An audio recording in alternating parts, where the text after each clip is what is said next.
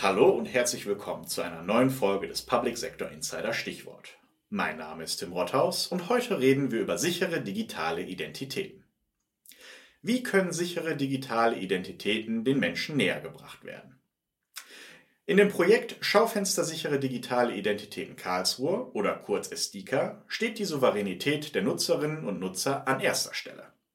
Aus diesem Grund entwickelt SDICA eine Identitätslösung, welche es den Bürgerinnen und Bürgern ermöglichen soll, selbst zu entscheiden, wie ihre digitale Identität verwaltet wird. Wie genau dies funktioniert, erfahre ich von Wolfgang Topazzini von der Stadt Karlsruhe sowie Dr. Jan Sürmeli und Dr. Sascha Alpers des FZI Forschungszentrum Informatik. Ja, hallo die Herren, ich begrüße Dr. Jan Sürmeli und Dr. Sascha Alpers vom FZI Forschungszentrum Informatik und Herrn Wolfgang Topazzini von der Stadt Karlsruhe. Fangen wir doch mal direkt mit der ersten Frage an. Worum handelt es sich bei dem Projekt SDICA überhaupt?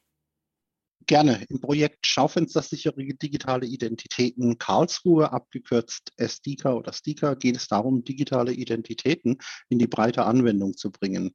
Dabei steht die Souveränität der Nutzerinnen und Nutzer im Vordergrund.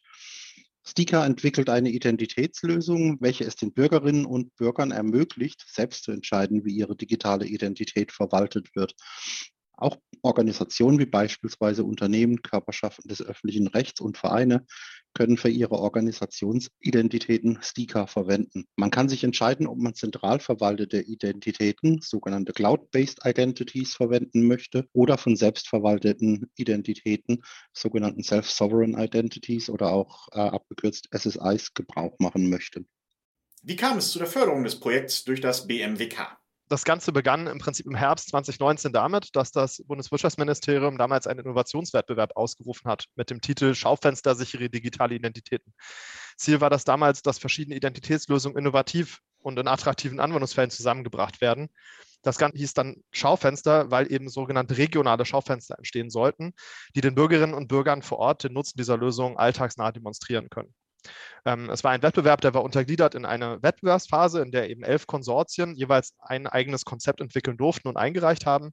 Und aus denen wurden dann vier für die Umsetzung ausgewählt. Wir haben damals, also wir das FZI Forschungszentrum Informatik, ganz direkt mit der Stadt Karlsruhe zusammengesetzt, ähm, weil wir nämlich beide davon überzeugt waren, dass die Stadt Karlsruhe und die ganze Region rundherum im Prinzip alles mitbringen, was man eben für so ein Projekt braucht nämlich zunächst erstmal eine Verwaltung mit viel Mut zur Digitalisierung, dann viele innovative Unternehmen und eben auch starke Forschungspartner, sowie eben, und das ist ja auch sehr wichtig hier in dem Projekt, Bürgerinnen und Bürger, die es eben auch ein Stück weit gewohnt sind, Digitalisierungsprojekte zu erproben.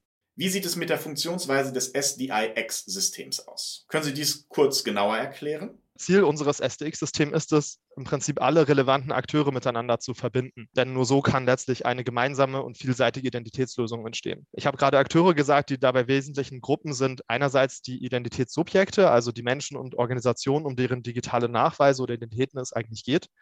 Dann die Akzeptanzstellen, das sind diejenigen, die eben Nachweise anfragen und bei denen man seine eigenen Nachweise vorzeigt, die dann überprüft werden.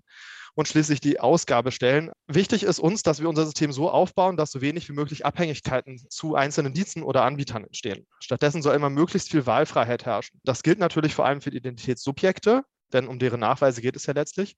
Aber es geht auch um die anderen Akteure des Ökosystems. Wichtiges Stichwort ist hier für uns die digitale Souveränität. Da dieses Ökosystem, was wir dort aufbauen, ziemlich vielseitig ist, werden auch im SDX-System, also unserem System, ganz verschiedene Software- und Hardware-Systeme zusammenarbeiten müssen. Und um das überhaupt zu ermöglichen, entwickeln wir den sogenannten SDX-Adapter. Das wird eine Open-Source-Software-Komponente, die alle Akteure in ihre eigenen Systeme einbauen können, um mit den anderen Akteuren zu kommunizieren. Der SDX-Adapter ist also dann so etwas wie eine Eintrittskarte zu unserem Ökosystem. Wer den integriert, der kann dann auch mitmachen. Können Sie generell mehr über die Zukunft des Projektes erzählen?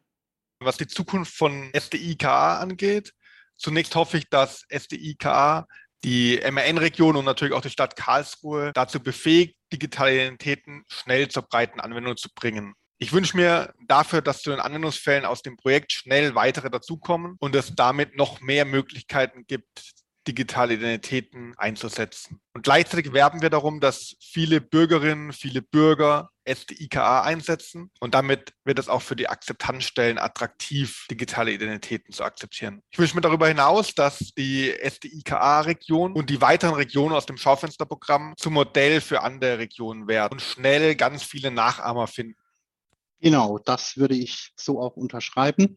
Ähm, es bleibt noch zum Abschluss zu sagen, wir starten in dem Projekt früh mit Bürgerbeteiligung, weil wir es tatsächlich als Erfolgsfaktor sehen, wenn wir die Bürger früh in so ein großes Projekt mit einbeziehen und somit auch Akzeptanz bei den Bürgern schaffen und demonstrieren können, dass es tragfähige Lösungen auch aus Deutschland gibt und dass man digitale Identitäten auch im täglichen Gebrauch sowohl als Bürger einer Stadt mit der Verwaltung, aber auch mit lokalen oder auch überregionalen Dienstleistern sinnvoll miteinander verbinden kann, um digitale Mehrwerte zu schaffen.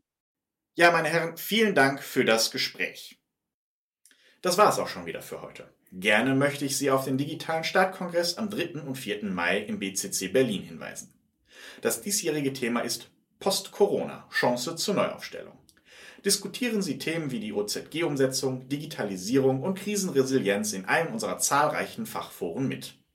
Melden Sie sich ganz einfach auf www.digitaler-start.org/anmeldung an. Wir freuen uns, Sie dort begrüßen zu dürfen. Bis dahin, bleiben Sie gesund.